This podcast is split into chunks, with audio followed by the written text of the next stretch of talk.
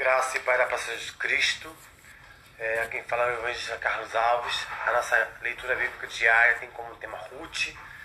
E a nossa leitura fica no Salmos 34, versículo 8, que diz: Provem e vejam como o Senhor é bom. Como é feliz o homem que nele se refugia. Recomendo a leitura de todo o livro de Ruth, que narra uma belíssima história. Mas esta começa com uma sequência de tragédias na família de Noemi fome, mudança para Moab, uma terra estranha, morte do marido e depois dos filhos. Após tudo isso, ela decidiu voltar para Israel, onde a crise havia passado. Ela tinha duas noras moabitas, uma delas voltou para a casa de seus pais, onde recomeçaria sua vida. Mas a outra, Ruth, insistiu em acompanhar a sogra. Deus foi bondoso com a estrangeira o final da história é surpreendentemente. Confira. Analisando a trajetória de Noemi e Ruth, vemos que Deus tem um propósito para seus filhos, mas devido às circunstâncias, nem sempre o compreendemos. Quando lemos o livro de, de todo, conseguimos entender o que Deus tinha preparado para elas. Mesmo assim, as tragédias no início da história deixam dúvidas em relação ao agir de Deus na vida de daquelas mulheres. Penso que assim também ocorre conosco. Não entendemos por que Deus permite que algumas situações aconteçam. É nesse momento que podemos aprender com o exemplo de Ruth, mesmo passando por aflições, resolveu confiar no Senhor.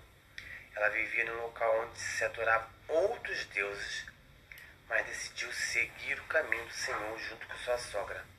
Essa confiança levou Ruth a mais tarde entender os planos de Deus para a sua vida Fazer o que Deus quer e confiar nele nem sempre é fácil. Ruth teve de deixar sua terra e seus parentes e ir para um lugar que não conhecia. Mas o final da história nos revela que Deus a conduziu dentro do seu propósito. Confiar em Deus, por mais difícil que seja, é a melhor forma de entendermos seu agir em nossas vidas. Depois vocês façam a leitura no livro de Ruth, do capítulo 1, do versículo 14 ao 18. É, muito, é, é, eu sei que é difícil quando estamos passando por adversidades, não entendemos os planos de Deus sobre nossas vidas. Davi até teve essas dúvidas, né? Porque ele tinha um coração segundo o coração de Deus. Mas mesmo assim, Davi, ele não perdeu a sua fé. No Salmo 121, ele fala, eu levo, meu, meu, levo meus olhos para o monte, de onde virá o meu socorro. O meu socorro vem do Senhor que fez o céu e a terra.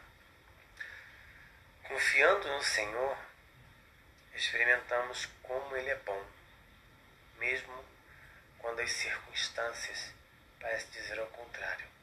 Então, confie no Senhor em meio a adversidades. É tempo de arrependimento Aceite a Cristo como seu único e suficiente Salvador, porque só Ele é o caminho, a verdade e a vida, e ninguém vai ao Pai se não for através de Jesus Cristo. Lembre-se que a salvação ela é individual. Que neste dia o Senhor traga cura, salvação, libertação, renovo, transformação, restauração, portas de emprego, causas de ser liberada, que você venha liberar o perdão.